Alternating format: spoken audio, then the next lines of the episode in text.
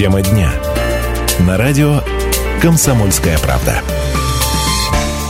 Добрый день, это программа «Тема дня» на радио «Комсомольская правда» Ставрополь. Сегодня обсуждаем тему, которая всегда на слуху, это алименты. Дело в том, что на Ставрополе прошла акция под названием «Судебные приставы детям». Так, сотрудники ведомства решили поддержать ребят, родители которых не исполняют своих обязанностей. Все-таки хочется понять, как меняется ситуация по алиментам на Ставрополе, стали ли сознательнее алименщики. Об этом сегодня спросим у нашего гостя в студии руководитель Краевого управления Федеральной службы судебных приставов главный судебный пристав Ставрополя Николай Коновалов. Николай Викторович, добрый день. Здравствуйте.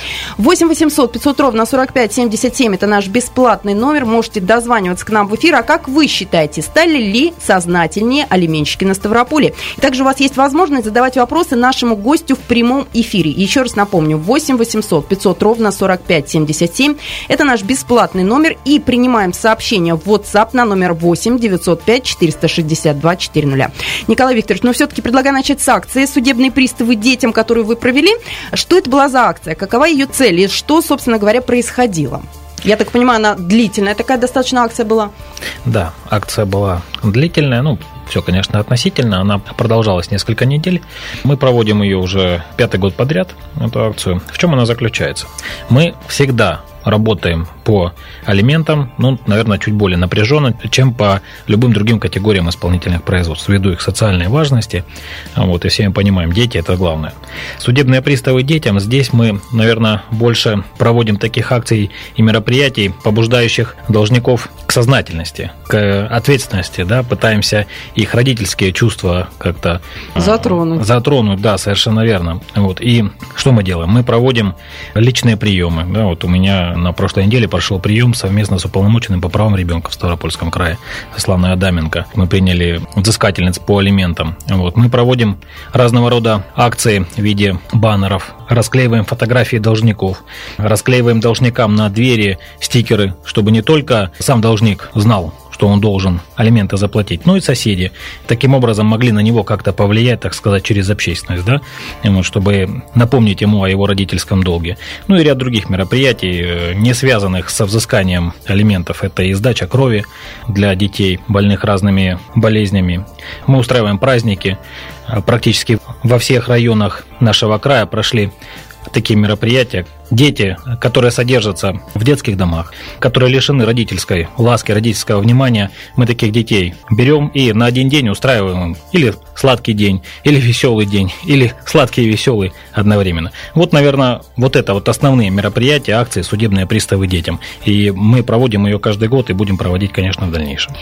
Ну, скажите, пожалуйста, вот э, если уже к цифрам э, подойти, сколько сейчас алименщиков на Ставрополе, вообще сколько исполнительных производств у вас по алиментам, и сколько, наверное, злостных неплательщиков алиментов? Да, именно правильно говорить, сколько у нас исполнительных производств. Алименщиков на Ставрополе довольно много. Алименщик – это не синоним слова «преступник», потому что алименты платят и вполне законопослушные граждане, надо к этому относиться с пониманием. Вот. А именно служба судебных приставов, она занимается принудительным взысканием алиментов. Вот у нас их на данный момент 9300. То есть 9300 судебных решений, в соответствии с которыми мы принудительно взыскиваем алименты. Из этих 9000 с небольшим, который я назвал, да, 4,5, чуть больше, там, 4,5 тысяч, это злостные неплательщики. Хотя такое понятие уже, в общем-то, кануло в лету, но под словом злостно мы понимаем тех алименщиков, которые либо скрываются, либо скрывают свои доходы. В общем, всеми правдами и неправдами стараются алименты не платить. Вот таких у нас больше 4 тысяч. Ну, практически половина. Скажите, пожалуйста, вот если взять ситуацию по сравнению с прошлым годом, как обстоят дела? Вот пять месяцев уже позади, как-то поменялась цифра по алименщикам за те же пять месяцев прошлого года? Я тут с удовлетворением скажу, что эта цифра стала меньше. Меньше стало на 780 это алименщиков, с которых мы принудительно взыскивали алименты. То есть они остались алименщиками, но теперь они платят самостоятельно. Это, в общем-то, одна из целей нашей работы, да, то есть понудить должника, в данном случае это должники, понудить их исполнять свои обязанности и платить алименты самостоятельно. Ну, вот мне всегда еще интересна ситуация по сравнению с другими регионами. Вот как наш край выглядит на уровне других регионов именно в плане алименщиков? Ну, знаете, существует только, наверное, одна статистика, которая затрагивает все регионы. Это так называемая средняя сумма задолженности. Да? Здесь мы выглядим очень неплохо. В Ставропольском крае эта сумма 79 тысяч, то есть по одному исполнительному производству в среднем должны 79 тысяч рублей алиментов. Вот. По России эта сумма приближается к 200 тысячам, то есть как бы она значительно выше. Вот. Но я бы здесь, наверное, как статистику состояния взыскиваемости алиментов, да, или должников по алиментам, это бы не проводил бы. По той простой причине, что это как средняя температура по больнице. Вот. Есть должники, которые должны миллион и больше рублей да. одному ребенку, да, а есть такие, которые должны 5, там, 6 тысяч, поэтому средняя сумма, она в целом не дает понимания о том, как обстоят дела по алиментам. Можно сравнить с общим количеством населения, то есть количество злостных неплательщиков или тех, с кого приходится взыскивать алименты принудительно, на душу населения, скажем так. Да, вот у нас в Ставропольском крае около 3 миллионов, а должников чуть больше 9 тысяч. Вот. Но тоже, наверное, она как бы точного прогноза или там показателя какого-то в себе нести не будет. Вот на ваш взгляд, самые эффективные меры воздействия на алименщиков, которые применяются на Ставрополе, ну, наверное, на злостных, ну и вообще? Самые эффективные меры, они закреплены в законе об исполнительном производстве. Это стандартные меры понуждения, стандартные меры взыскания алиментов.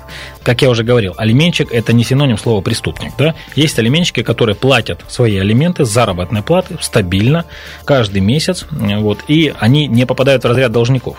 В том числе такие есть и у нас на исполнении, те, которые не имеют постоянного источника дохода, ну, где-то даже временными заработками, они получают достаточно средств для того, чтобы выплачивать установленную сумму по алиментам. Вот. И мы таких не преследуем. Мы всего лишь контролируем своевременность и правильность уплаты алиментов.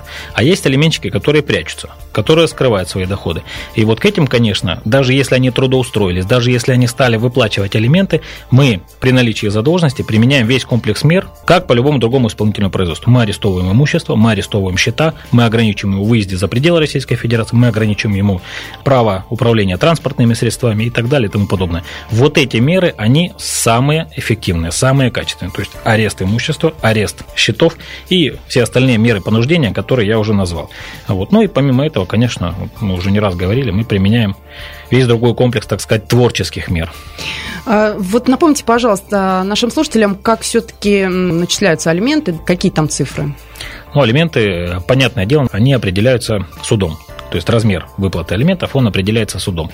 Не так давно законодательство изменилось, вот, стало более либеральным. Теперь алименты могут взыскиваться еще и по нотариально заверенному соглашению.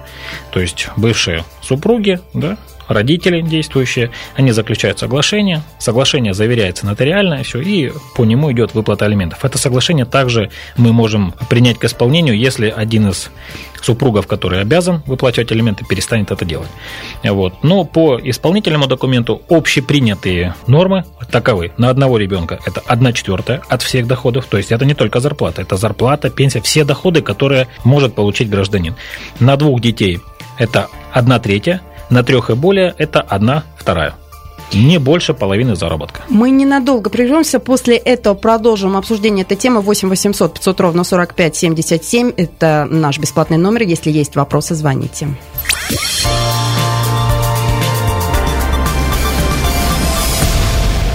Я напомню, что в нашей студии руководитель Краевого управления Федеральной службы судебных приставов, главный судебный пристав Ставрополя Николай Коновалов. Говорим мы сегодня об элементах. И 8 800 500 ровно 45 77 это наш бесплатный номер. Можете дозваниваться к нам в эфир. Как вы считаете, стали ли сознательные алименщики на Ставрополе?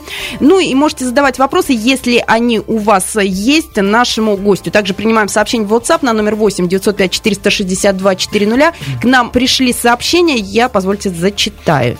Итак, сообщение от Андрея. Не понимаю, как можно уклоняться от уплаты алиментов при таких санкциях, как уголовное наказание. Как? Вопросительный знак. Давайте вот этот момент тоже все-таки объясним. Вот в каких случаях должника по алиментам привлекают к уголовной ответственности? И часто ли у нас в крае применяется практика, что алименщики привлекаются к уголовной ответственности, ну и за решетку попадают, собственно говоря, если такое возможно? Очень хороший вопрос. Это действительно вызывает вопросы недоумения практически у всех. Вот. Но немножко скажем так, с другой стороны. У меня этот вопрос возникает по отношению к моральной составляющей, да, как можно не платить алимент, вот, несмотря на все эти санкции. А вот именно с точки зрения технической возможности, как можно не платить алименты при наличии стольких вариантов понести ответственность, да, скажем так, пробелы в законодательстве или не пробелы, так сказать, а те лазейки, которые находят должники, они все равно есть. Законодатель их закрывает, с каждым годом их становится все меньше, но, как говорится, это, знаете, как война. То есть, одной стороны, есть должники злостные, которые ищут, усиленно ищут эти лазейки, вот, находят их, с другой стороны, государство в нашем лице, вот, которое эти лазейки старается перекрыть. Да? Вот что касается уголовной ответственности. В прошлом году у нас произошла конкретизация законодательства. Вот, как я уже говорил, понятие злостности, оно кануло в лету.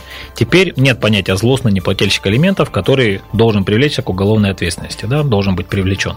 Нет, теперь понятие другое. Не платишь два месяца алименты, административная ответственность. Это либо на сутки, то есть на общественные работы, вот, либо штраф. Но чаще всего, как показывает практика, отправляют на общественные работы, на общественно полезные. И, поверьте, эта практика очень действенна. Мы уже ее оценили, уже у нас полтора года этой практики за спиной. Для понимания, из 100 человек, которых мы привлекаем к административной ответственности, 80 начинают платить элементы. 80. То есть это очень и очень хороший рычаг.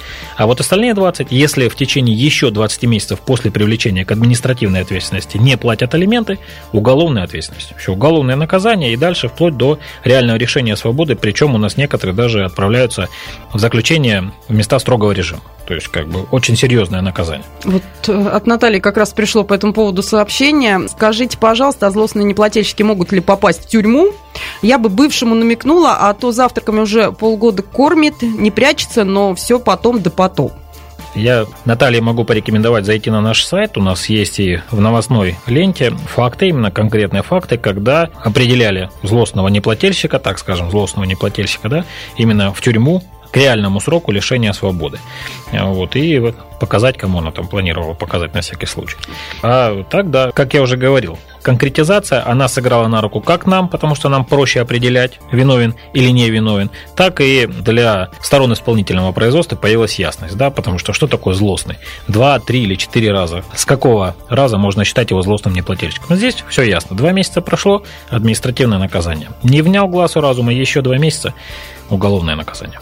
Еще одно сообщение из WhatsApp, которое пришло на номер 8 905 462 400. Зачитаем. Мой знакомый отсидел за неуплату алиментов, а теперь взялся за ум, бросил пить, нашел работу, вернулся в семью. А в вашей практике есть те, кто взялся за ум после вашего вмешательства? Вы лично с ними знакомы?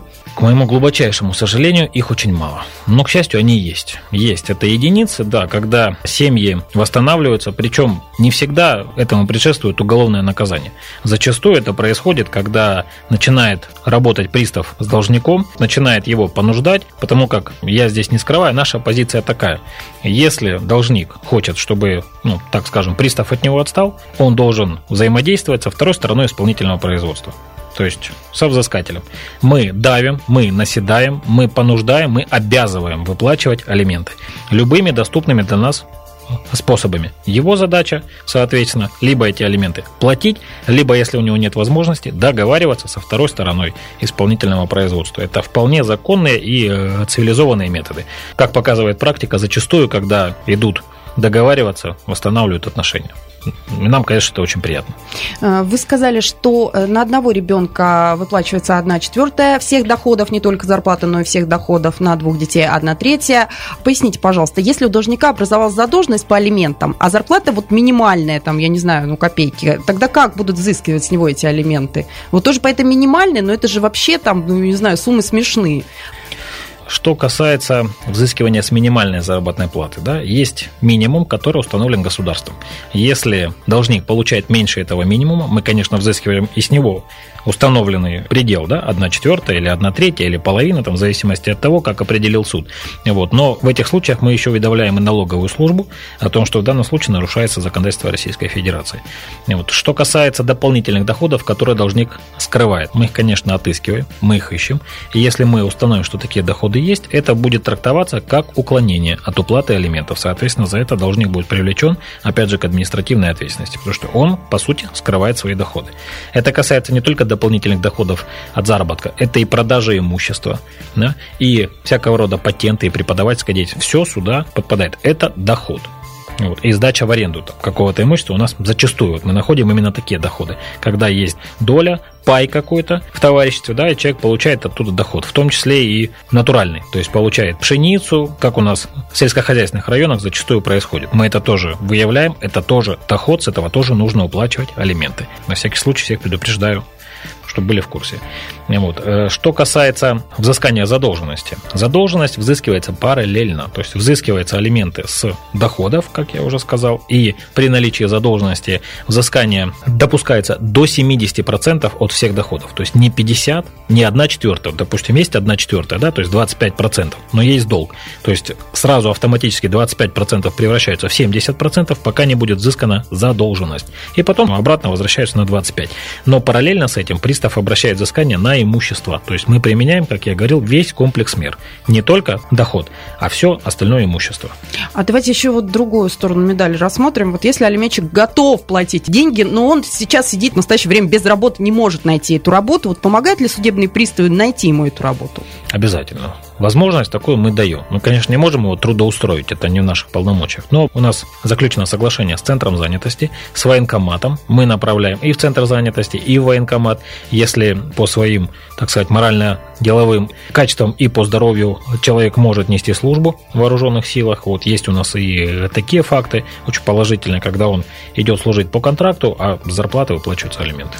8 800 500 ровно 45 77 это наш бесплатный номер. Если есть вопросы, можете дозвониться дозваниваться к нам в эфир и принимаем сообщение в WhatsApp на номер 8 905 462 400. Много сообщений к нам приходит. Вот зачитаю от Эллы. До какого возраста ребенка можно претендовать на алименты, а после этого возраста можно взыскать деньги? Ну, вот, собственно говоря, возраст хотят узнать, и э, можно ли после этого? Или не пойман не вор, побегал несколько лет и все? Очень хороший вопрос, Элла. Нет, конечно, алименты взыскиваются до 18 лет. И если они накопились в виде задолженности, то есть уклонялся должник, прятался, да, мы его ищем, но не нашли до 18 лет, угу. эти алименты превращаются в твердую сумму, то есть в сумму долга, но они так и являются алиментами. Это не какой-то там кредит, не что-то еще, это алименты, они взыскиваются в первую очередь, чтобы понимали, да, у нас э, есть очередность взыскания, если у него есть какие-то штрафы или кредиты, вот там дополнительно к алиментам в первую очередь будут взыскиваться и выплачиваться именно алименты, а потом уже все остальное. То есть, если ребенку 18 лет э, уже исполнилось, а долг остался, то есть э, есть возможность этот долг все-таки забрать. Просто, он просто перестает расти. То есть, вот он фиксируется в одном размере, и именно этот размер затем и взыскивается. Ну что ж, мы ненадолго прервемся, после этого продолжим. 8 800 500 ровно 45 77, это наш бесплатный номер. Если есть вопросы, звоните. И также продолжаем принимать сообщения к нам в WhatsApp на номер 8 905 462 400. Я напомню, что у нас в гостях руководитель Краевого управления Федеральной службы судебных приставов, главный судебный пристав Ставрополя Николай Коновалов.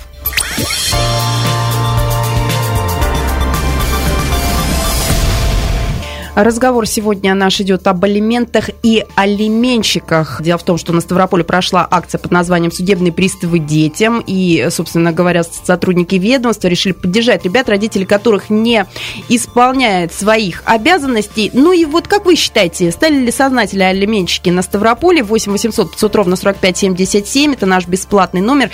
И в нашей студии руководитель Краевого управления Федеральной службы судебных приставов, главный судебный пристав Ставрополя Николай Коновалов. Вы можете задавать ему свои вопросы и писать сообщение к нам в WhatsApp на номер 8 905 462 400. Вот, кстати, пока была пауза, пришло сообщение, не подписался наш слушатель, но, тем не менее, я зачитаю. А много ли у нас матерей алименщиц? Они вообще есть? Это же позор.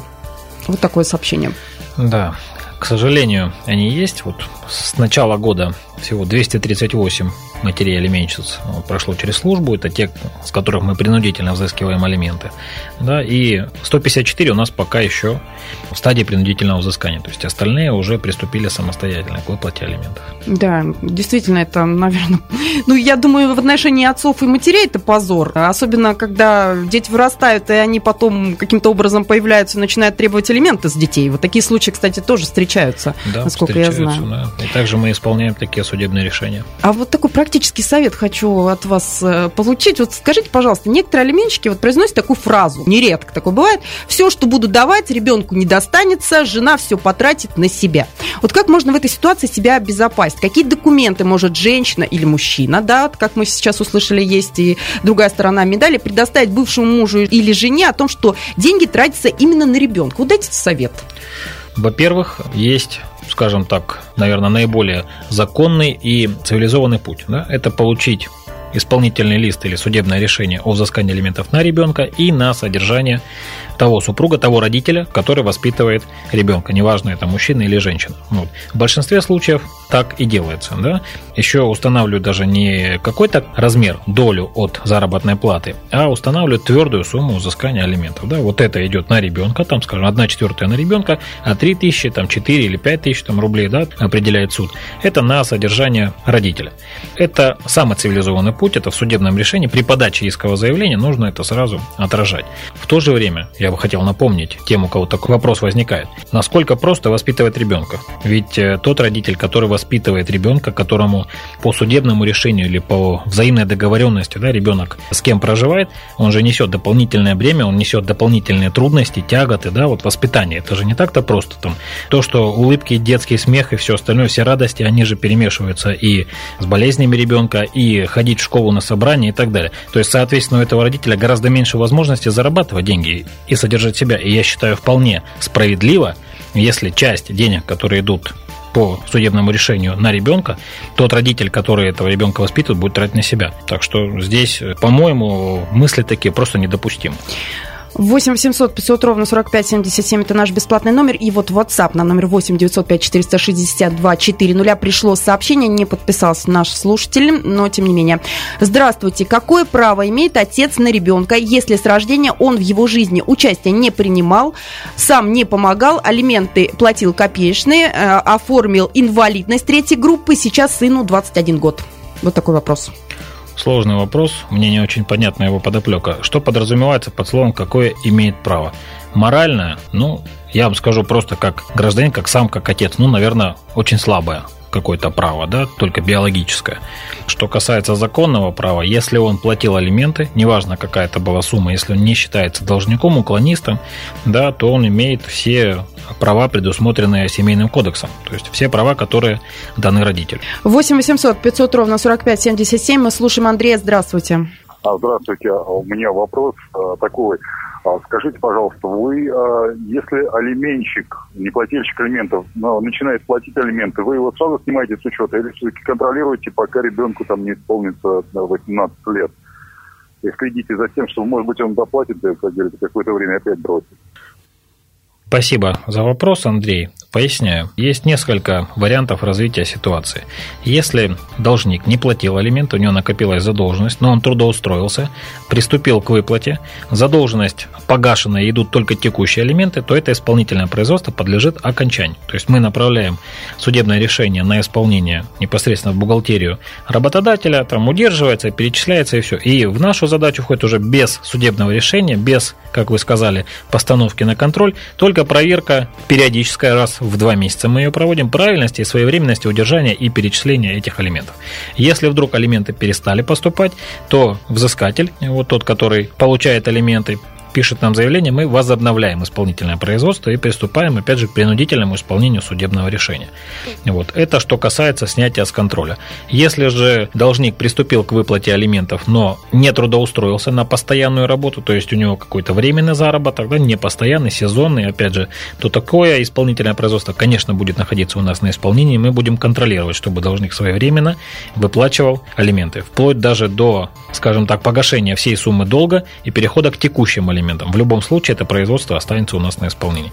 По той простой причине, что нам просто некого обязать контролировать своевременность и правильность перечисления алиментов.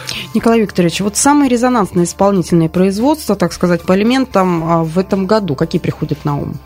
Я так резонансными считаю те производства, где мы взыскали самые большие суммы задолженности. Вот в этом году их пусть немного, но они есть.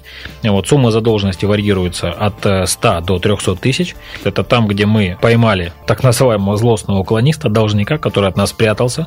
Мы его поймали либо при попытке вылететь за рубеж, либо мы нашли транспортное средство, которое он длительное время прятал, либо мы его нашли путем проведения оперативных разыскных мероприятий, нашли, предупредили об административной уголовной ответственности, и он приступил к оплате. Это в разных районах Ставрополя, вот как бы таких исполнительных производств, таких судебных решений, их около 10, да, это вот от 100 до 300 тысяч. Ну и так довольно, наверное, знаковое производство, я его запомнил. У нас один должник уклонялся несколько лет от уплаты алиментов, накопил долг больше одного миллиона, прятался, в розыске находился длительное время, вот мы его искали. В итоге в этом году мы его нашли, буквально в прошлом месяце, мы его нашли, возбудили уголовное дело, и я думаю, что он отправится в места лишения свободы, вот, будет осужден к реальному сроку лишения свободы. Поэтому здесь, я считаю, это тоже наша заслуга, заслуга, потому как в большинстве случаев они в местах лишения свободы трудоустраиваются, работают, получают зарплату, и с нее мы точно так же удерживаем алименты и отправляем ребенку. То есть наша основная цель достигнута, ребенок будет получать алименты. Если должник живет в другом городе, да, не платит алименты, вот какая должна быть схема действий у второй стороны, если у судебных э, приставов какая-то общая база данных по стране, по краю, каким образом это все происходит? Есть общий банк данных исполнительных производств, он в открытом доступе, любой может зайти и посмотреть в этом банке данных, имеется ли исполнительное производство в отношении того или иного человека. Для этого достаточно знать его имя и фамилию. Что касается получения информации непосредственно по исполнительному производству, которое в другом регионе находится, ну, здесь нужно обращаться либо письменно, адрес можно посмотреть на сайте, можно зайти в подразделение службы по вашему месту жительства и взять адреса, там есть адреса всех абсолютно территориальных органов службы судебных приставов по Российской Федерации, и, соответственно, туда направить письменный запрос, чтобы вас уведомили о ходе исполнительного производства. Есть у нас еще и дни общероссийского личного приема. Мы проводим их ориентировочно раз в квартал. Следите за прессой, за радио, следите за интернетом. Вот мы, как правило, заранее, за месяц публикуем дату проведения.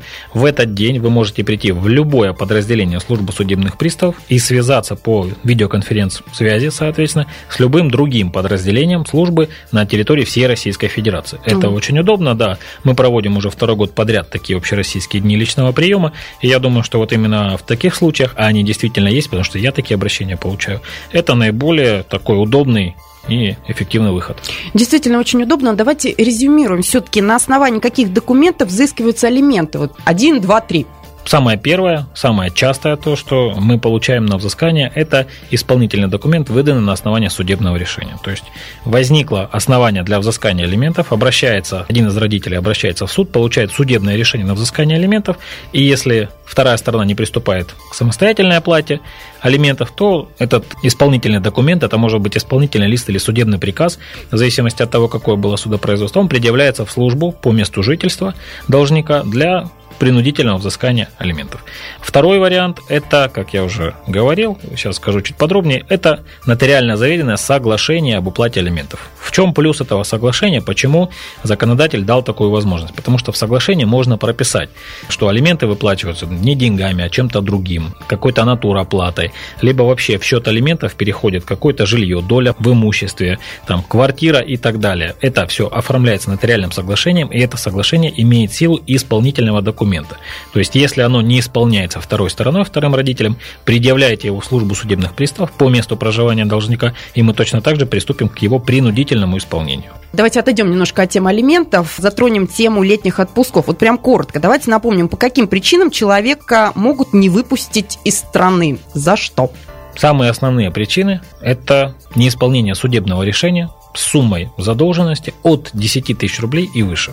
Как правило, это налоги, транспортные, имущественные там, и так далее, на имущество физических лиц. То есть то, на основании чего выдается судебное решение на взыскание этих налогов. Это кредиты, это алименты, это, конечно, первоочередное, это возмещение вреда, причиненного преступлениями, и морального, и материального, и это взыскание уголовных штрафов. Вот эти категории основные, за которые вы ну, в 99% случаев будете ограничены в за пределы Российской Федерации, если у вас есть долг по этим видам исполнительных документов. Ну, коротко еще напомните, пожалуйста, все-таки где можно узнать о своих долгах, чтобы не попасть в неприятную ситуацию? Самый простой и эффективный способ – это банк данных исполнительных производств. Либо на сайте службы, либо, если у вас смартфон, вы можете установить соответствующее приложение. Оно есть в любом магазине приложений и под iPhone, и под Android, и под Windows Phone. Любые виды, любые платформы это приложение поддержит. Устанавливайте, проверяйте. Нужно знать только фамилия, имя и желательно дату рождения, но не обязательно.